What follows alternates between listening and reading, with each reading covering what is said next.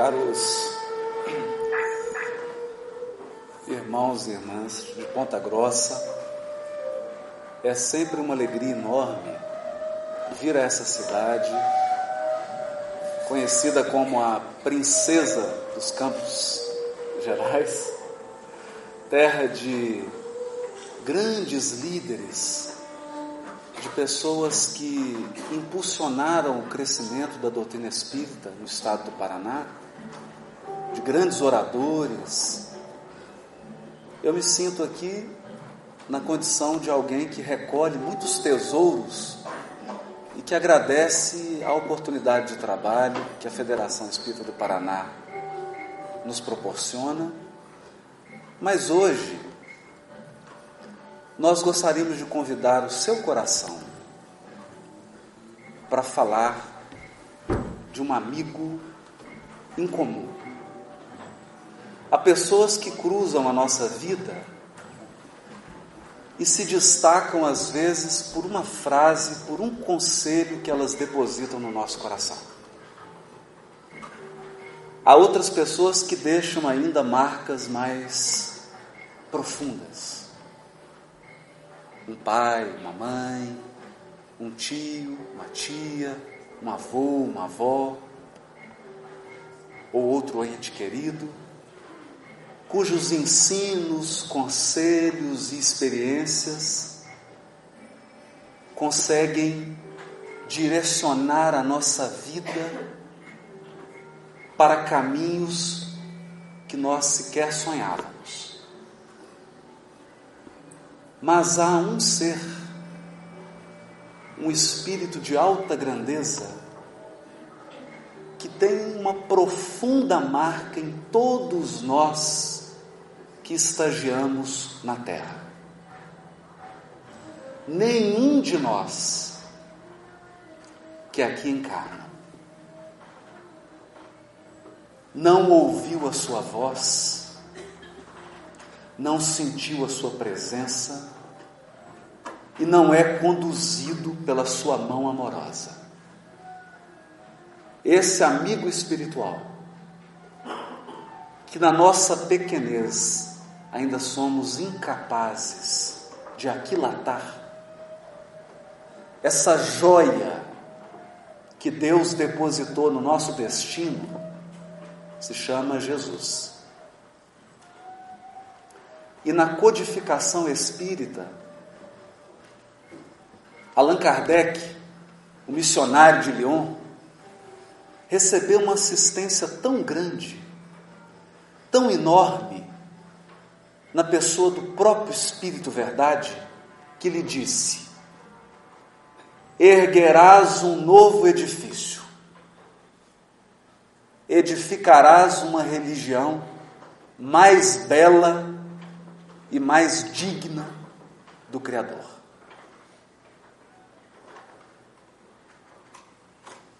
E vamos encontrar na obra O Evangelho segundo o Espiritismo o grande resgate feito por Allan Kardec do verdadeiro Jesus.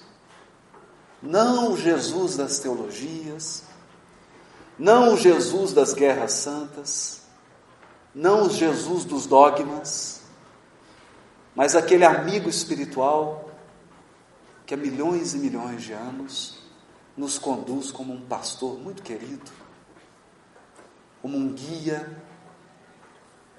que cuida da nossa vida, que cuida das circunstâncias e das lições que todos precisamos aprender, seja encarnado ou desencarnado. De modo que a doutrina espírita representa uma educação do nosso olhar.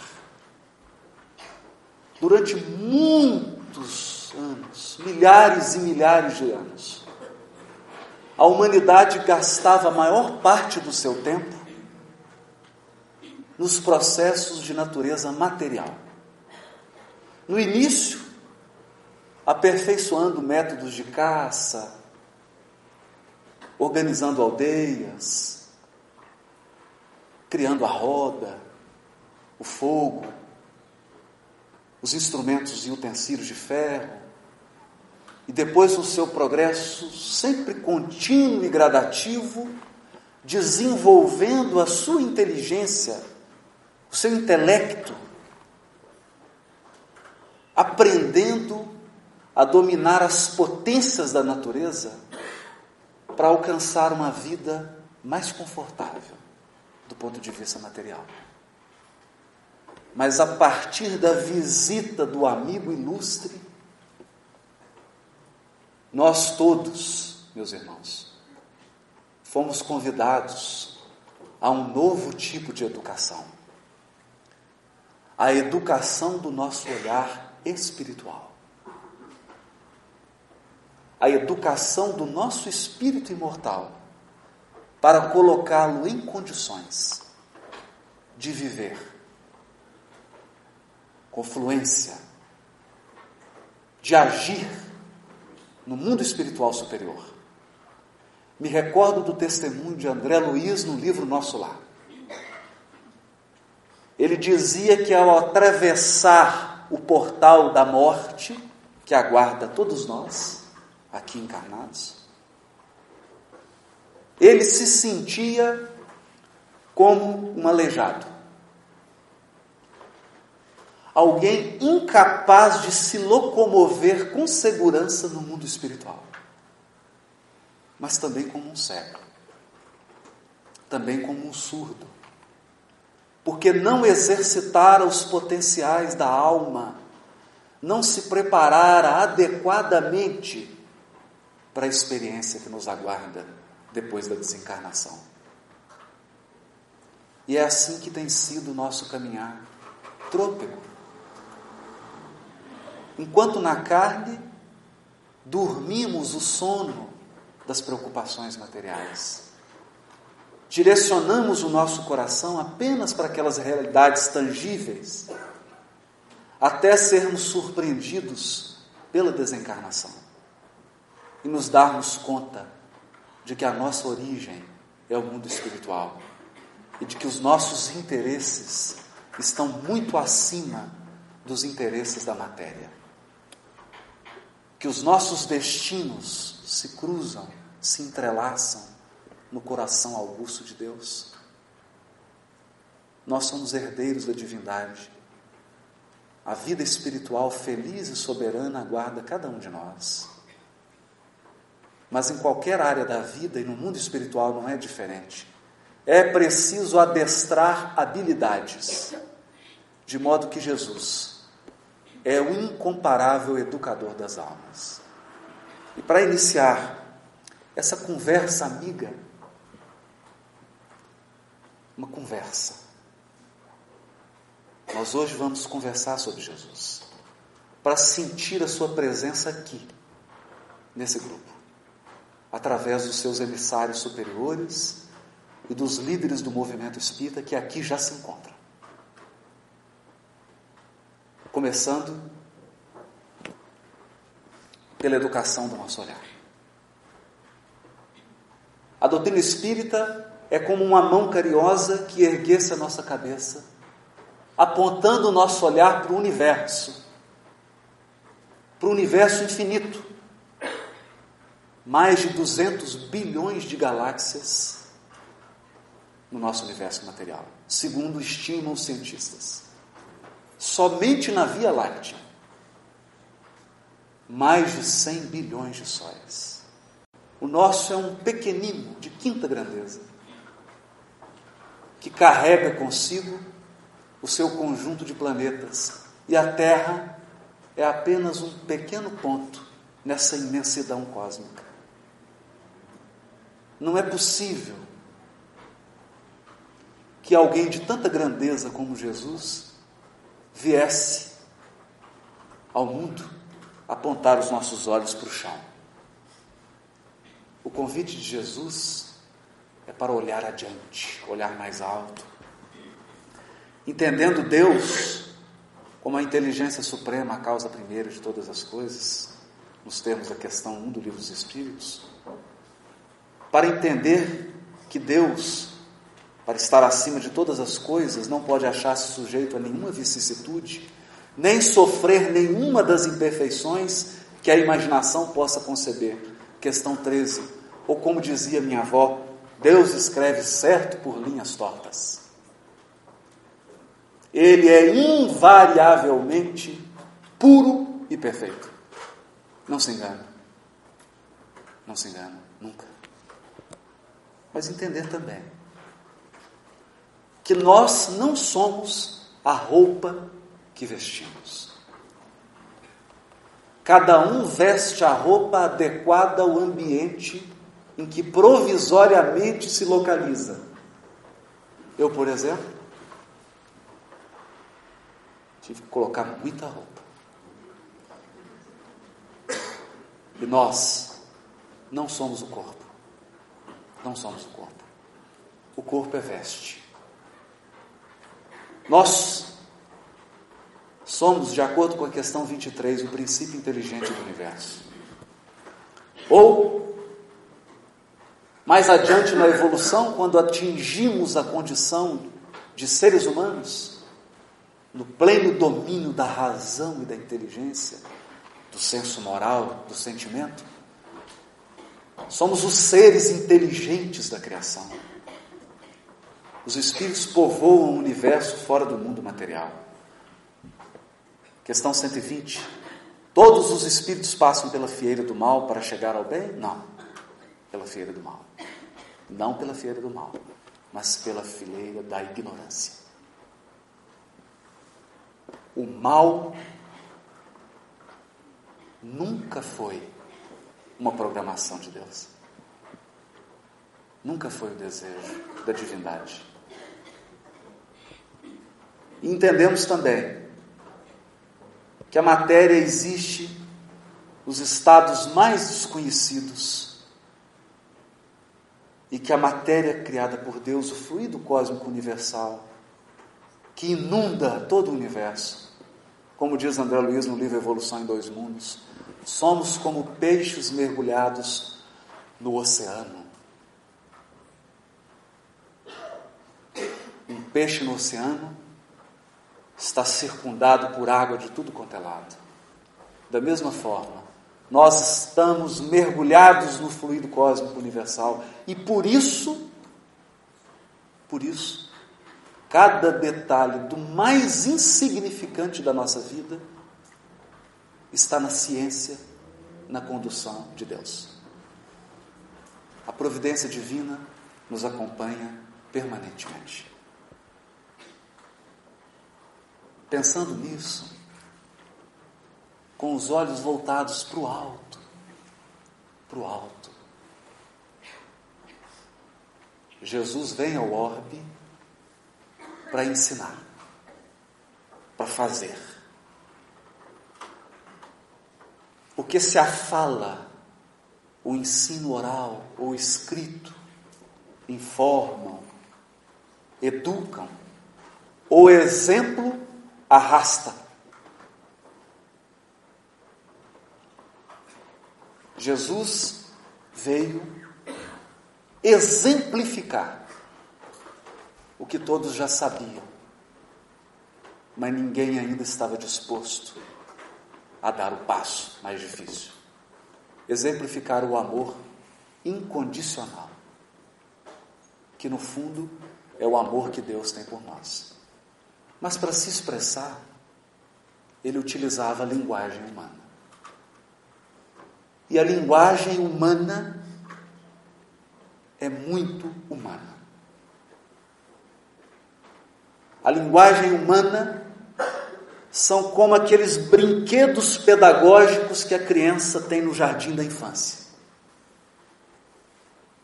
A professora lhe dá um joguinho, que ela encaixa, divide, para que ela comece a treinar a sua mente num raciocínio mais abstrato.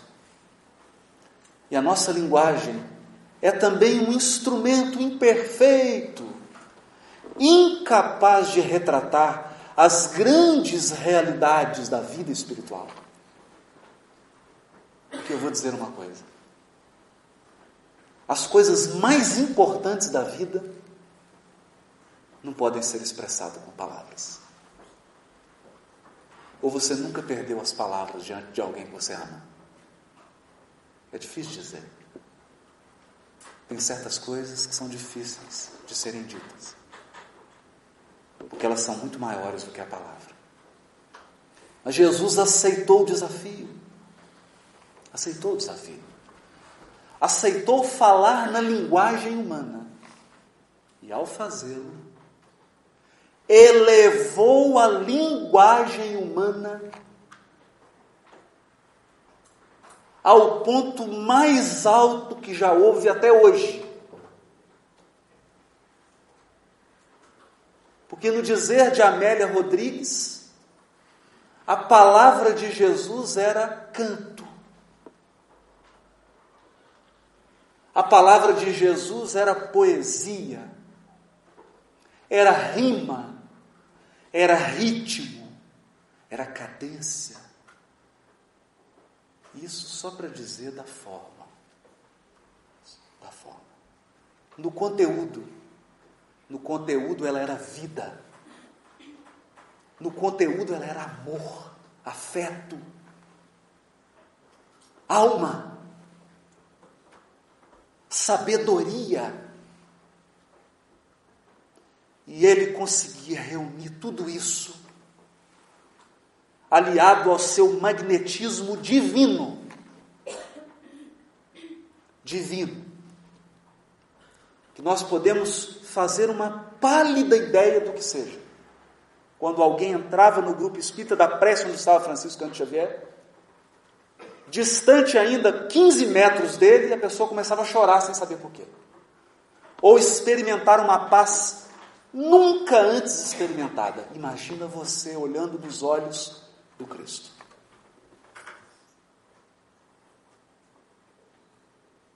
Palavra e um profundo amor. Profundo amor. Porque nós somos capazes de amar um pai, uma mãe, um filho, uma filha, um parente, um amigo, que nós conhecemos talvez há 200 mil anos, 300 mil anos. Jesus nos conhece há mais de 4,5 bilhões de anos. Isso é amor que tem história. Isso não é um amor de ontem. E é com esse amor que ele fala. E reunindo forma, poesia, canto, amor e magnetismo, ele sintetiza talvez na maior síntese que a humanidade já conseguiu, vós sois o sal da terra. Vós sois a luz do mundo. Ou, Pai nosso que estás nos céus, santificado seja teu nome, venha teu reino. Como? Como? Quem falou para a gente assim antes? Quem? Não há uma mancha de preconceito na sua fala. Não há uma mancha de discriminação na sua fala. Não há uma sombra de condenação ou de crítica no seu comportamento e nas suas palavras. É luz o tempo todo. É orientação toda hora que ele abria a boca. De modo que Jesus elevou a linguagem, que é conhecida pelos linguistas como uma habilidade humana. O primeiro trabalho, talvez, de educação de Jesus educou a nossa habilidade de falar. Deixou um roteiro para que a nossa palavra sempre seja portadora de consolo, de conforto, de esclarecimento. Mas ao falar e ao tratar da linguagem, os estudiosos dizem que ao falar algo, nasce o texto. Na linguagem falada ou na linguagem escrita nasce o texto. E o que é o texto? É algo que faz sentido. Você pode falar um amontoado de palavras e aquilo não tem sentido nenhum. Quando tem sentido, é um texto. Nós ainda falamos em outras palestras anteriores. Se você sair na rua de Ponta Grossa e encontrar uma placa dito assim, silêncio. Uma placa no chão escrita silêncio, o que, que significa isso? Nada. Mas se você pegar essa placa e colocar no corredor de um hospital, começa a significar alguma coisa. Significa muito. Muito, muito. Se eu pego essa mesma placa e coloco numa sala de passe, significa muito. A placa de silêncio no corredor de um hospital é: respeite o enfermo. A placa de silêncio na sala de passe significa: o silêncio é uma prece. Em Minas Gerais, na cozinha, pó, pó, pó, significa alguma coisa. É, pode pôr, mas pode café. Pó, pó, pó, pó, pó. Significa. Só em Minas. Só em Minas. Talvez aqui alguém vai ter dificuldade. Texto é um lugar em que a gente conversa. Texto é um lugar em que nós dialogamos. Isso é o que dizem os linguistas hoje, os estudiosos da linguagem. Eles dizem: texto é um lugar em que você se encontra com o autor e conversa com ele. Então, com licença, eu vou dizer o seguinte: o Evangelho é o lugar em que você encontra com Jesus e conversa com Ele.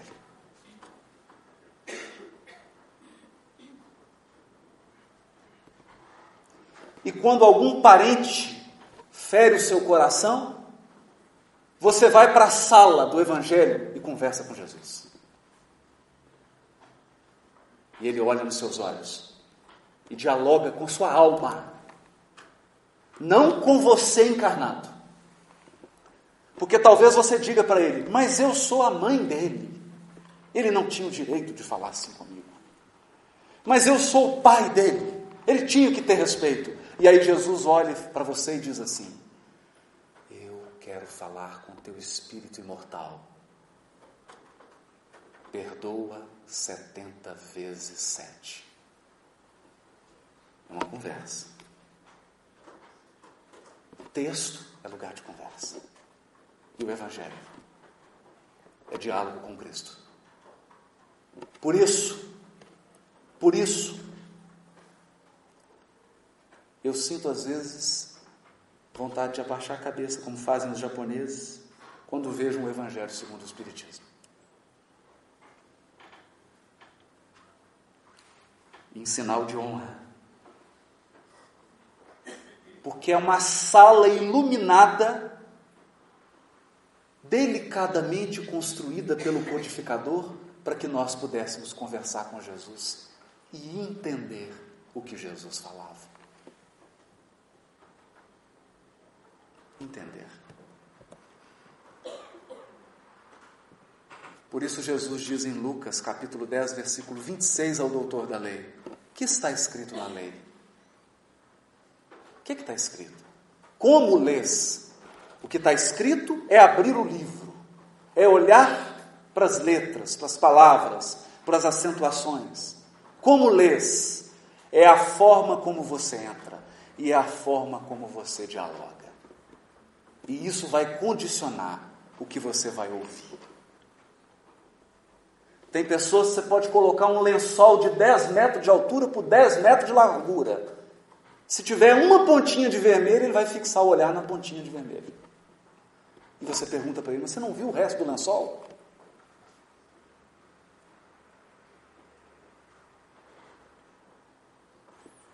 Ampliar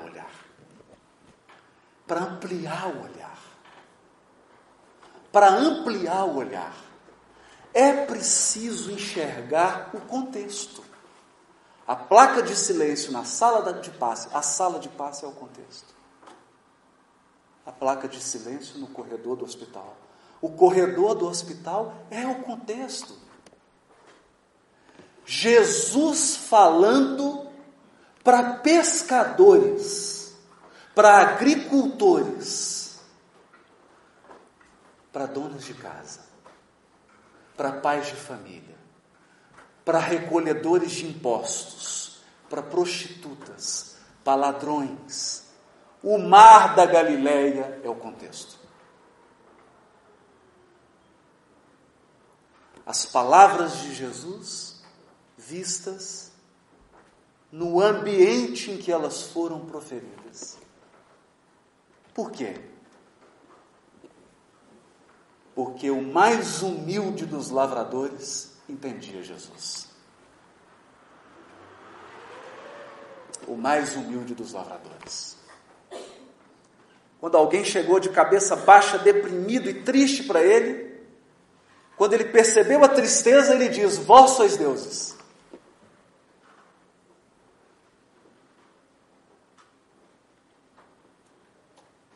Todos entenderam. Todos entenderam. Ele recitava um salmo.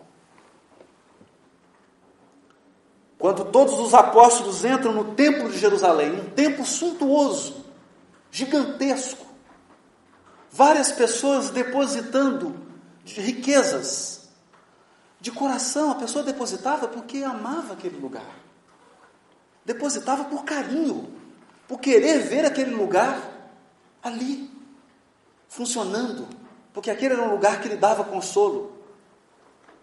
E os apóstolos reparando quem colocava mais. Entra uma viúva e deposita a mais ínfima moeda.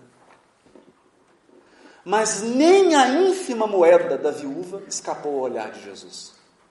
Ele diz para os apóstolos: essa foi a que depositou a maior quantia, porque ela deu tudo que tinha. O óbolo da viúva. Olha o contexto.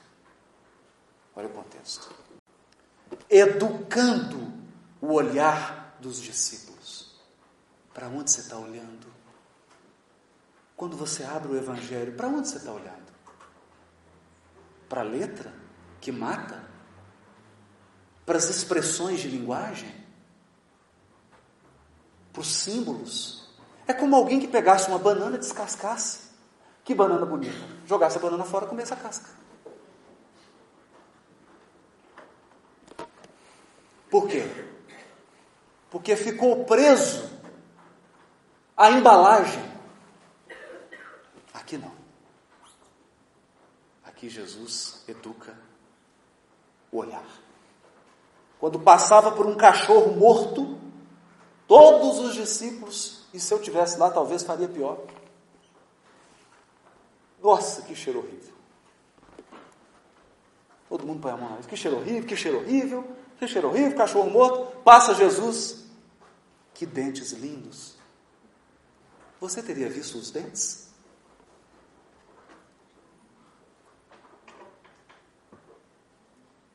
é o vício do olhar.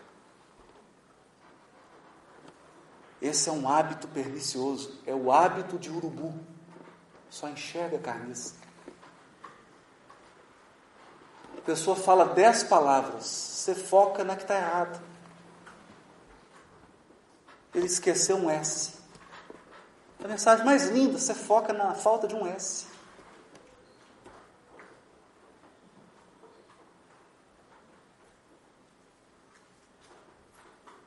olhar para o contexto, olhar para o lugar certo e entender, e entender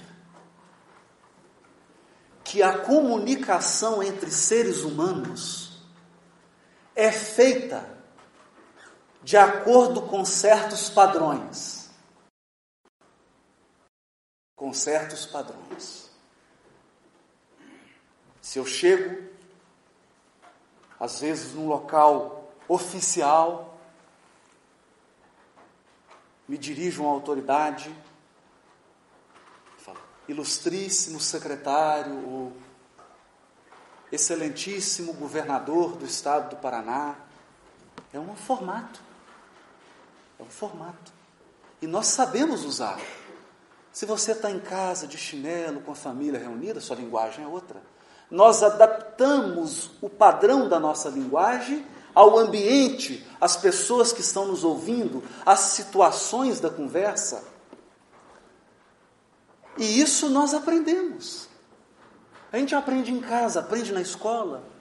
Às vezes a gente erra. Eu me recordo de uma senhora muito simples, que ela entrou assim na audiência, e aquele ambiente de fórum, aquele ambiente constrangedor, né? os advogados tudo com aquela capa preta, no júri, nossa, assustador, o juiz com a capa preta, aquela indumentária toda, e ela chegou assim, majestade! em vez de falar meritíssima, majestade. Eu quis, esse lugar está tão formal que a palavra mais formal que eu conheço é majestade. Né? Então a gente sabe, vai aprendendo isso.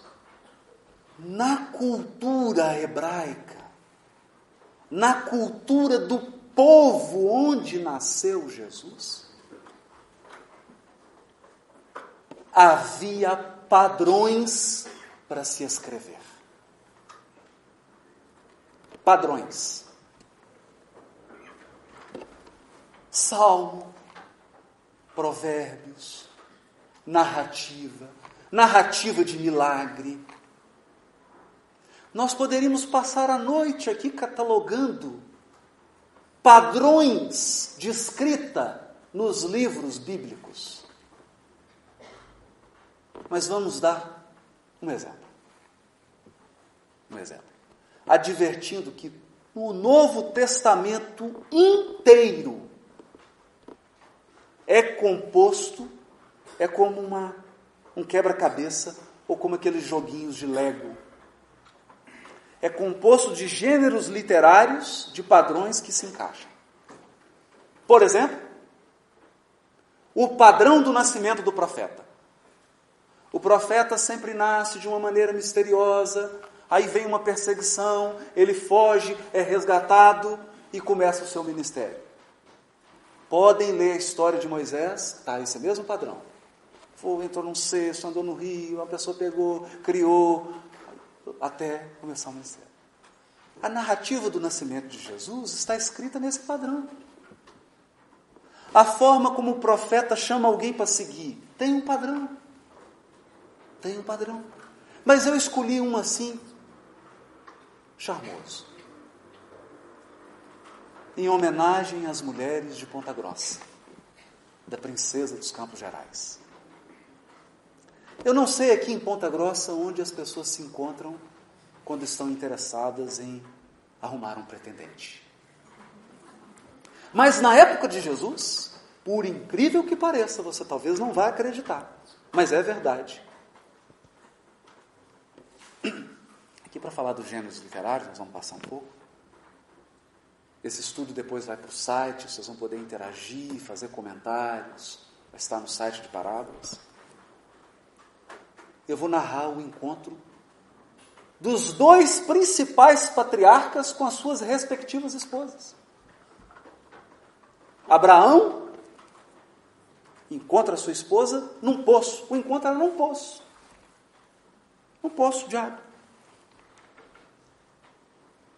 o encontro de Jacó com a sua futura esposa. Lembrando que o Jacó foi enganado, que tinha uma irmã mais velha, outra mais nova, o sogro não era bobo nada.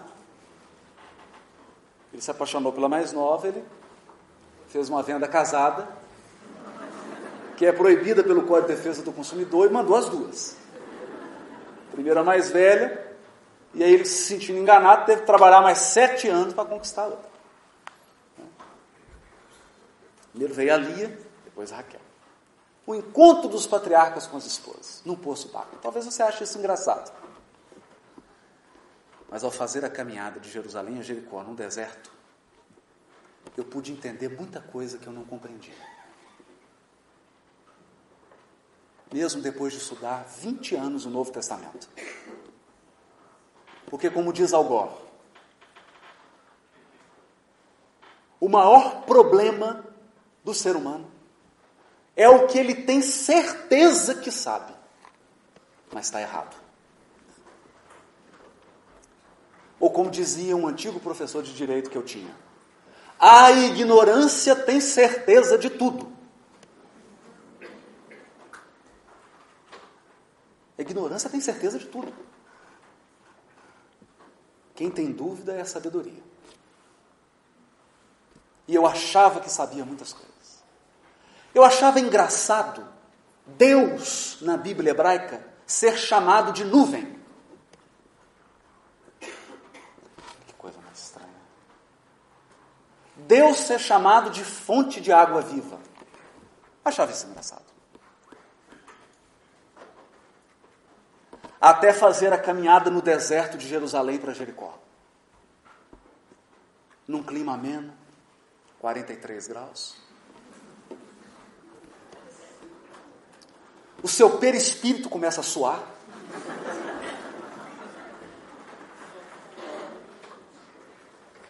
Um silêncio absoluto.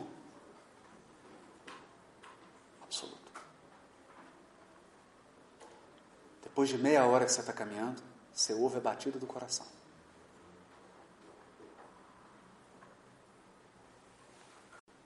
A boca foi secando, a garganta foi secando, aquele calor, eu olhava para o céu e falava: Meu Deus, manda uma nuvem. Agora eu já entendi por que, que o Senhor é nuvem. Agora eu já entendi por que, que o Senhor é poço de água. E agora eu já entendi, Pai, por que, que você é chamado de brisa na Bíblia hebraica. E aqui a gente vai entender o que é um poço.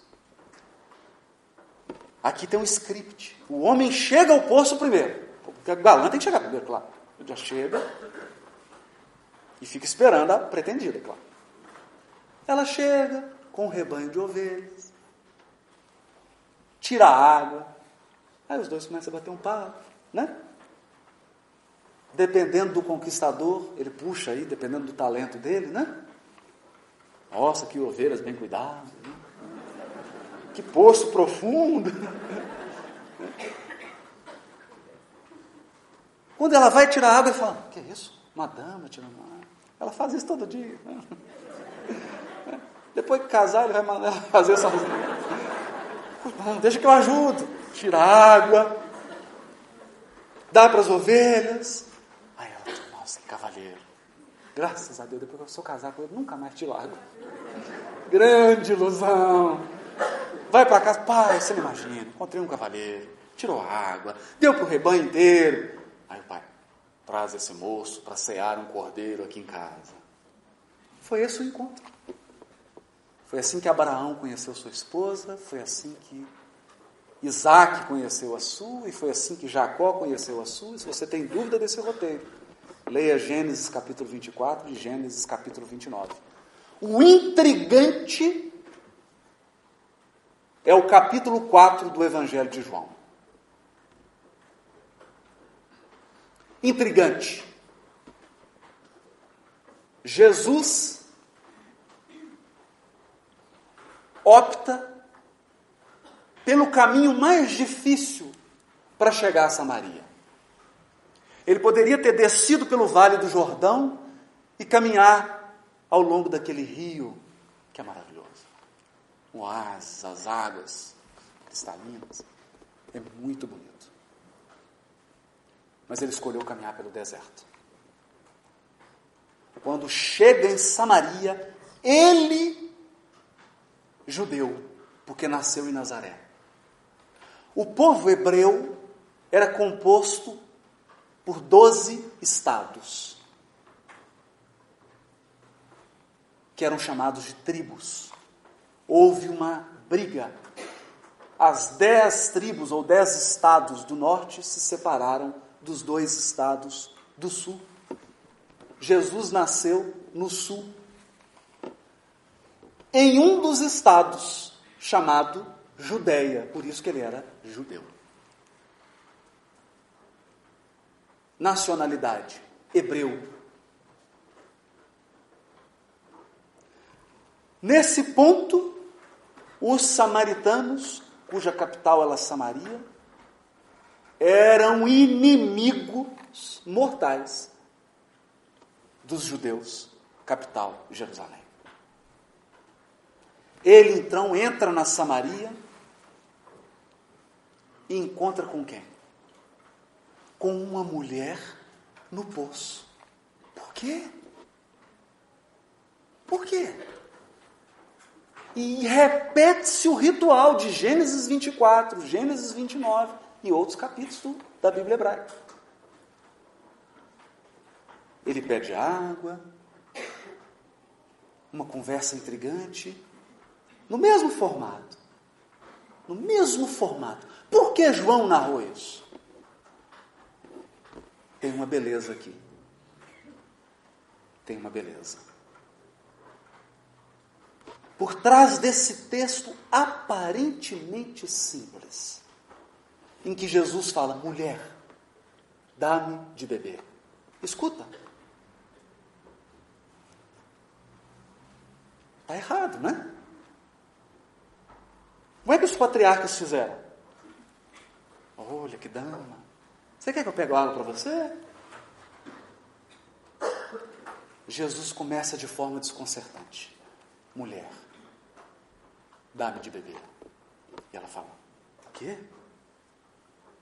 Como você, sendo um judeu, pede água para mim, que sou samaritana? Como que você, protestante, conversa comigo que sou católico? Como que você, evangélico, conversa comigo que sou espírita? Entendeu? As divisões. As separações. As coisas que separam a família humana. As cisões. Como você, que é da casa espírita, da sétima URI, vem conversar comigo, que sou da casa espírita da décima segunda URI.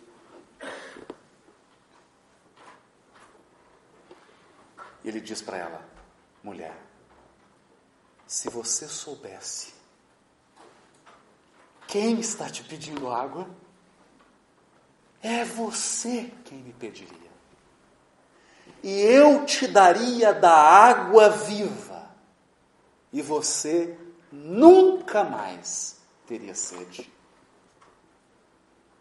Parábola. Parábola de Jesus. E ela fala: água viva. Porque água viva na cultura hebraica é água corrente, é água de rio.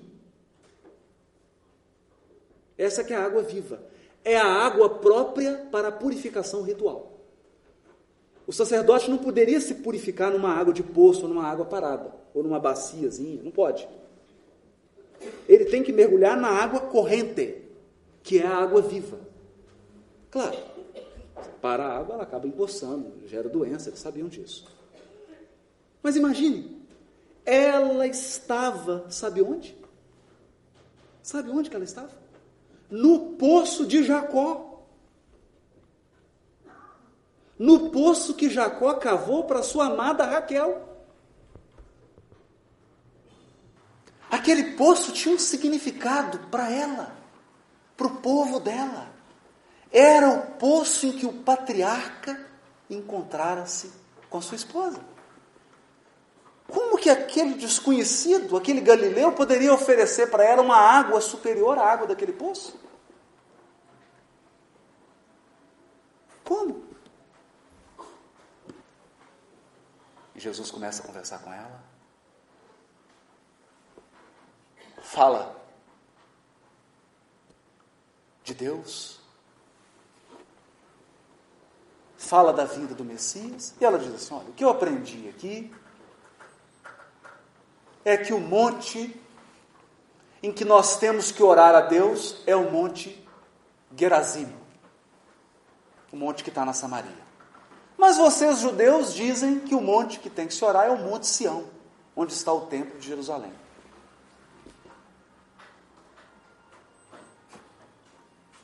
E Jesus responde para ela outra parábola.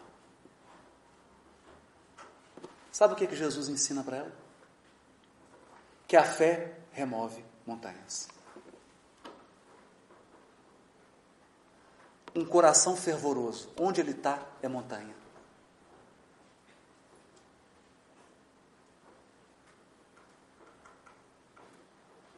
Um coração ligado a Deus, onde ele pisa, é mais alto que o pico Everest. E diz para ela assim: mulher, Deus é espírito e deve ser adorado em espírito. Dias virão em que nem nesse monte, nem em Jerusalém Deus será adorado, mas em espírito e em verdade. Esse dia é agora. É agora. Esse dia é hoje. A doutrina espírita esclarecendo o Evangelho para nós mostra que a mais alta montanha da terra é um coração fervoroso. E a mais eficaz adoração é aquela quando você entra no teu aposento íntimo, no teu coração, fecha as portas e ora em segredo a Deus que vê em segredo. Como diz Alta de Souza, meu irmão, tuas preces mais singelas são ouvidas no espaço ilimitado. A mais simples prece que você faz. O universo todo escuta. Mas sei que às vezes choras consternado, decepcionado, ante o silêncio da força que interpelas. Porque tem hora que parece que Deus fica em silêncio.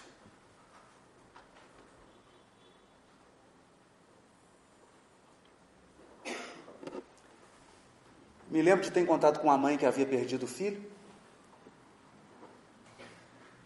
E ela dizia assim: Eu pedi tanto para Deus mas parece que ele está em silêncio. Eu disse para ela assim: Ó oh, minha irmã, imagina a dor que você está sentindo. Mas eu aprendi uma coisa com a doutrina espírita: Deus se manifesta sempre por último. Porque quando Deus se manifesta, é para solucionar de uma vez por todas.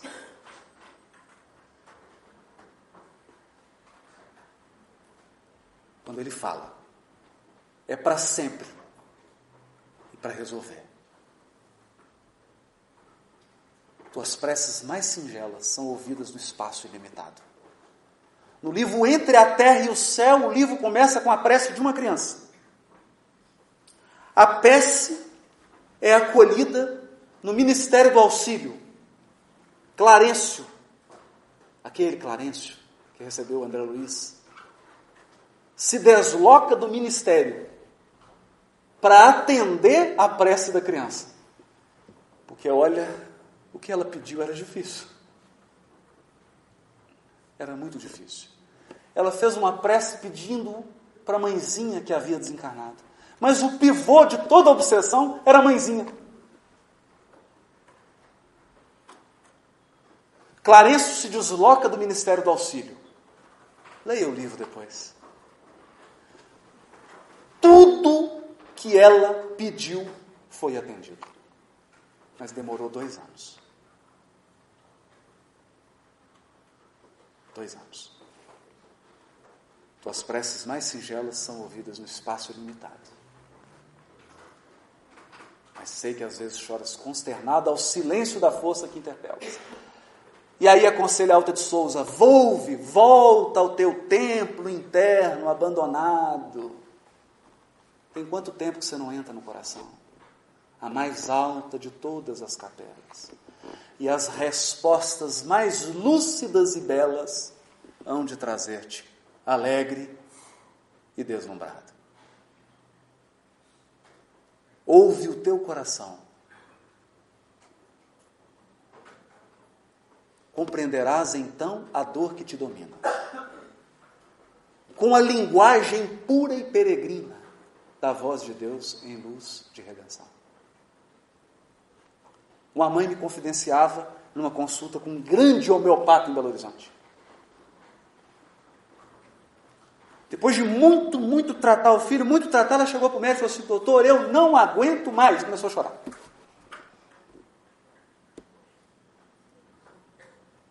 E começou a chorar.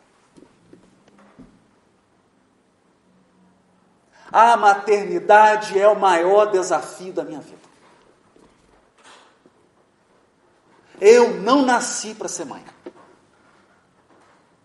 Eu amo meu filho, mas sinto que sou incapaz de ser a mãe que ele precisava.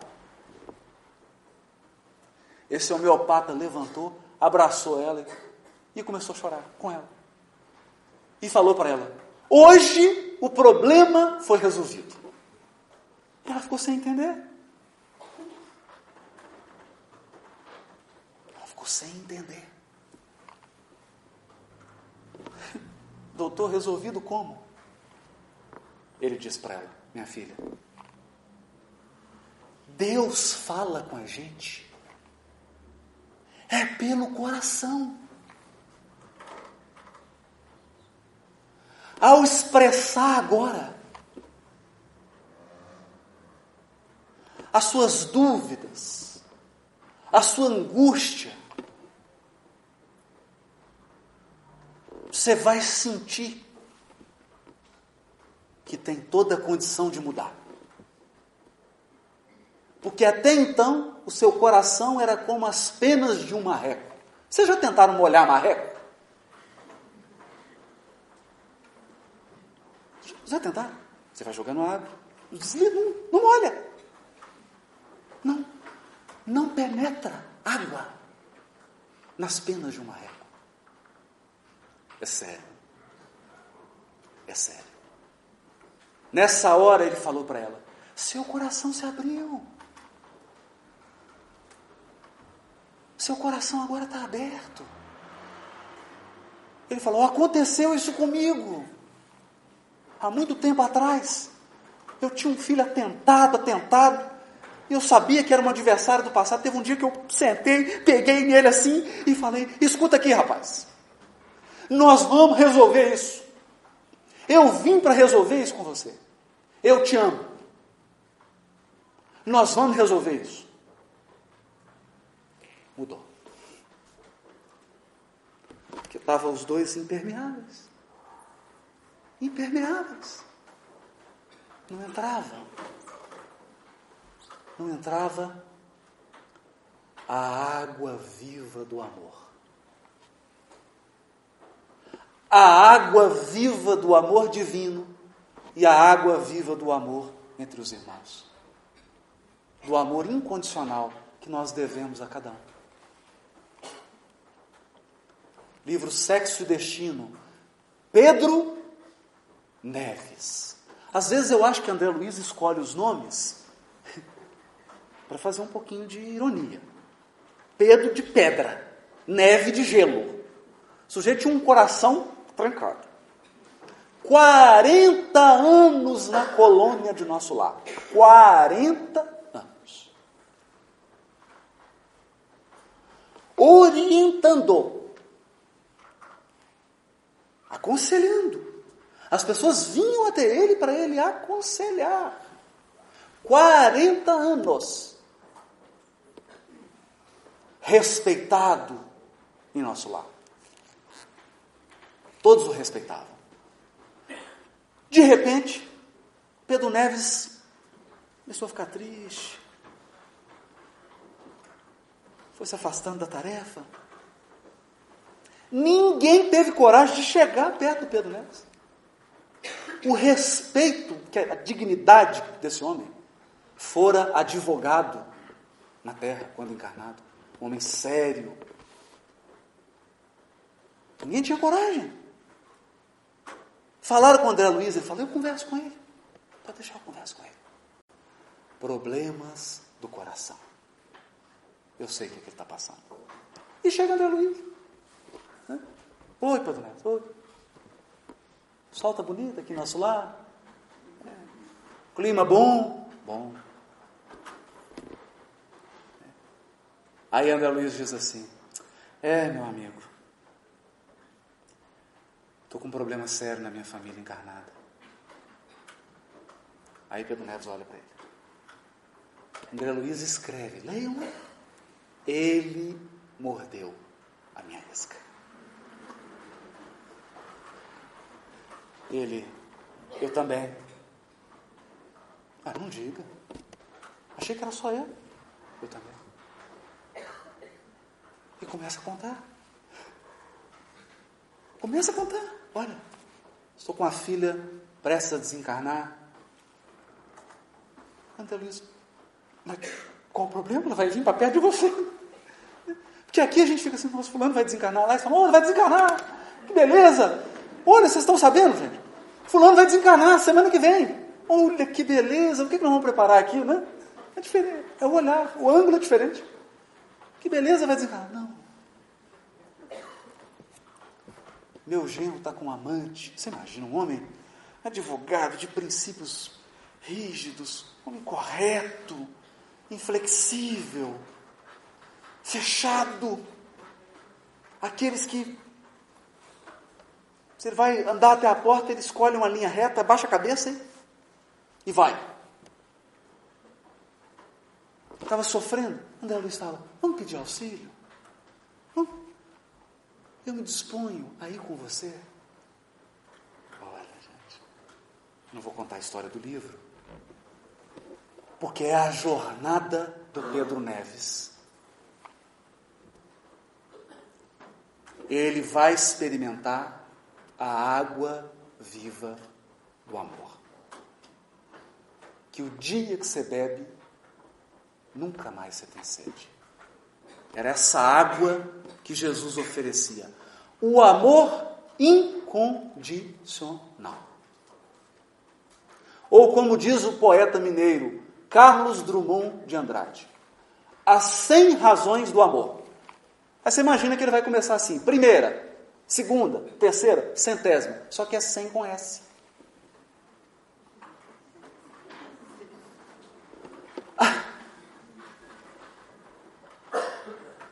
O amor que Jesus ensina é: eu amo fulano, mas por que você ama ele? Olha, não tem razão. É amor incondicional. É amor. É como aquele conto que o sábio andava pelo rio e encontra um escorpião.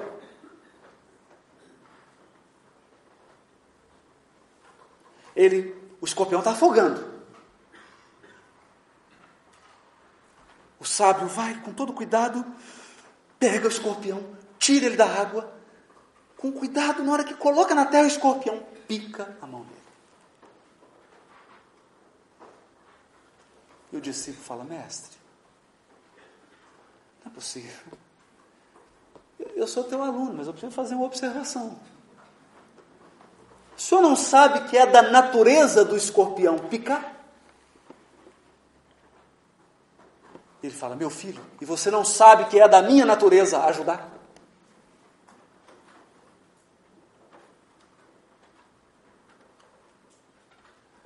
Quando Jesus entra no coração de alguém, quando o ensino de Jesus é absorvido, passa a ser da nossa natureza amar. Doar. É natural.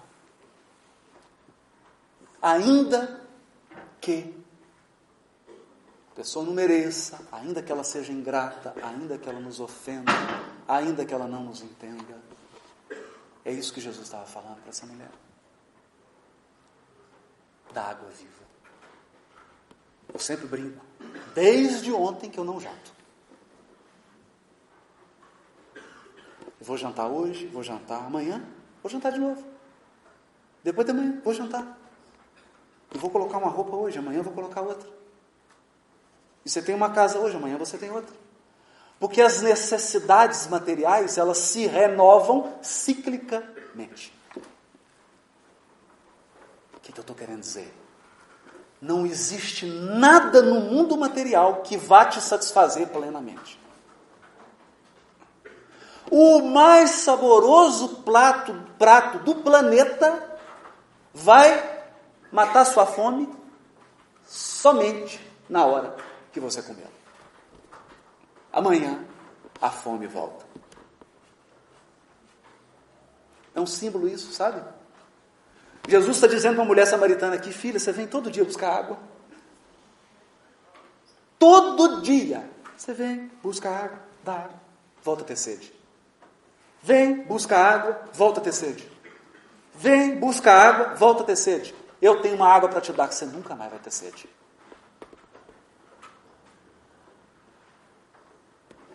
Você já experimentou beber do amor de Deus? Do amor que flui na criação infinita?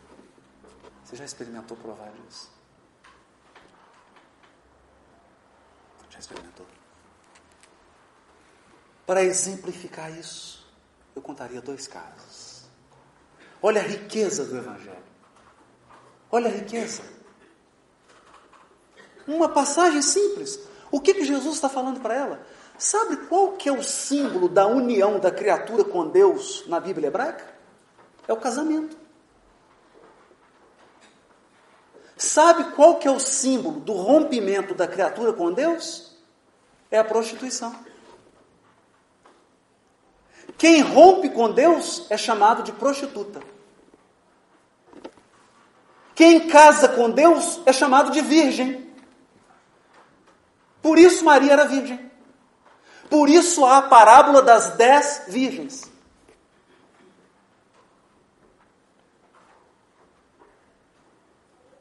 A suprema união com Deus é oferecer um coração puro, virgem a Deus. E aí acontece o casamento. É a união mais bela. Esse é o símbolo.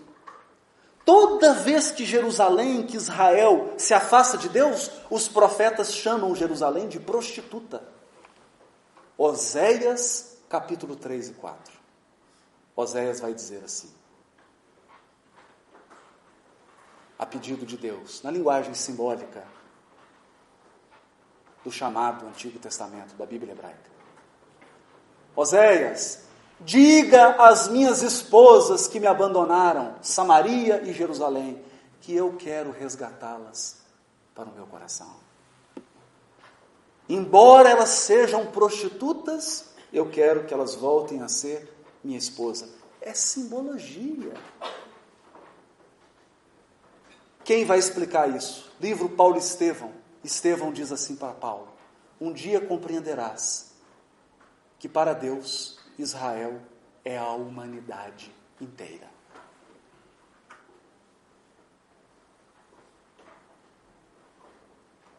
Casamento. E Jesus fala para ela: Tiveste cinco maridos, e o que você tem hoje não é teu marido. Ela fala: Você é profeta? Que coisa curiosa porque a Samaria também foi colonizada por cinco povos e agora cultuava de forma desastrosa a Deus. Porque cultuava a Deus de forma violenta, conflituosa. Samaria também teve cinco maridos. E o que ela tinha agora?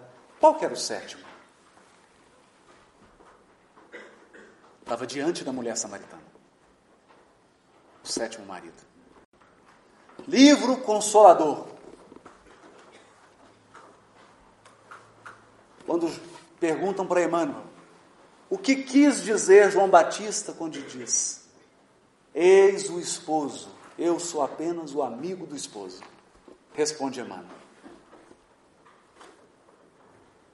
Vivemos em clima de noivado com o Evangelho a união definitiva ainda não se deu. Porque o dia que houver o casamento do ser humano com Deus e com o código moral divino trazido por Jesus, não haverá miséria, não haverá guerra, não haverá sofrimento, não haverá atrito, todos viveremos no mais absoluto clima do amor. Serão as bodas. O reino dos céus é semelhante a alguém que convidou para a festa de casamento. Chamou, vem para a festa. Não, não quero. Vem para a festa, não quero. Aí vai um sem a veste nupcial. Que é o quê? É o coração puro. É o coração puro. Por isso, me recordo de um caso, contado por Divaldo. Contado por Divaldo. Certo dia o marido chega para a esposa e fala: Eu tenho uma conversa muito desagradável para ter com você. Estou apaixonado por outra mulher. Ela então começa a chorar. E ele fala: Mas eu amo a minha filha. E só de pensar que eu vou sair dessa casa, que eu não vou conseguir vê-la, eu já começo a sentir calafrio. Eu não queria contar para ela que eu vou sair de casa.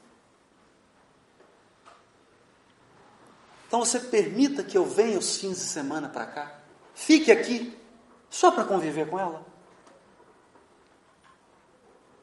E a mulher, atordoada com aquela notícia, mas num gesto de, de grandeza, disse: Sim, pode vir. Ele então chega para a filha, pega ela no colo e fala: Filha, papai vai ter que trabalhar viajando, filha, e vai ficar a semana toda fora. Mas no fim de semana, papai vai ficar com você. Vai estar aqui em casa, nós vamos ficar juntos, filha. A menina começa a chorar: Não, papai, não vai, não estou ligado. Não gosto. As coisas de criança pequena. E ele já sentindo, sentindo que estava cometendo o maior erro da sua vida, diz para ela: Filha, se algum dia alguém te magoar muito, e você não for capaz de perdoar, pelo menos desculpa, filha pelo menos desculpa. E foi viver com a amante. O relacionamento com a amante começou a degenerar. Ele chega para a esposa antiga e faz uma proposta. Olha, eu venho fim de semana, fico com a nossa filha. Será que eu poderia vir às quartas à noite também? Ela fala, pode. Ele passa a vir às quartas à noite. Passados alguns meses, ele procura a antiga esposa e diz: Será que eu poderia vir segunda, quarta e sexta noite? Pode, pode vir, segunda, quarta, sexta e fim de semana. Nessa hora, amante. Já cria uma discussão, ele termina com a amante.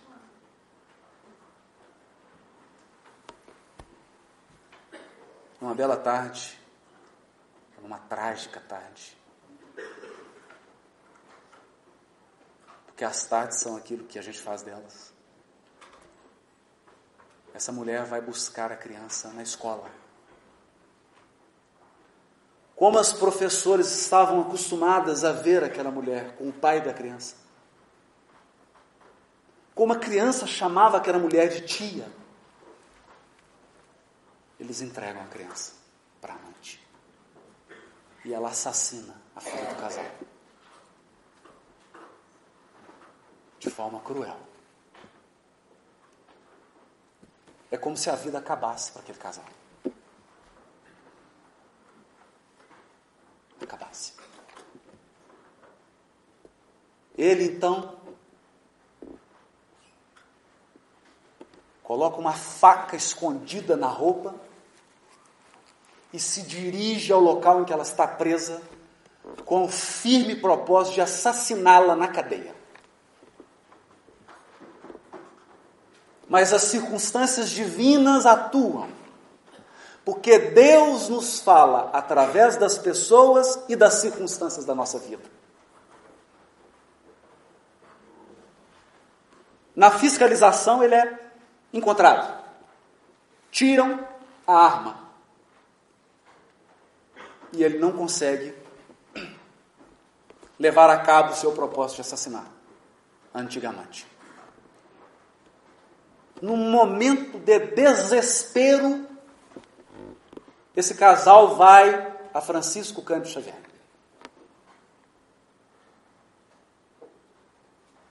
E ao pisarem no grupo espírita da prece, eles bebem da água viva pela primeira vez. Pela primeira vez. Quanta coisa a gente faz na ânsia de satisfazer o nosso coração imprudente,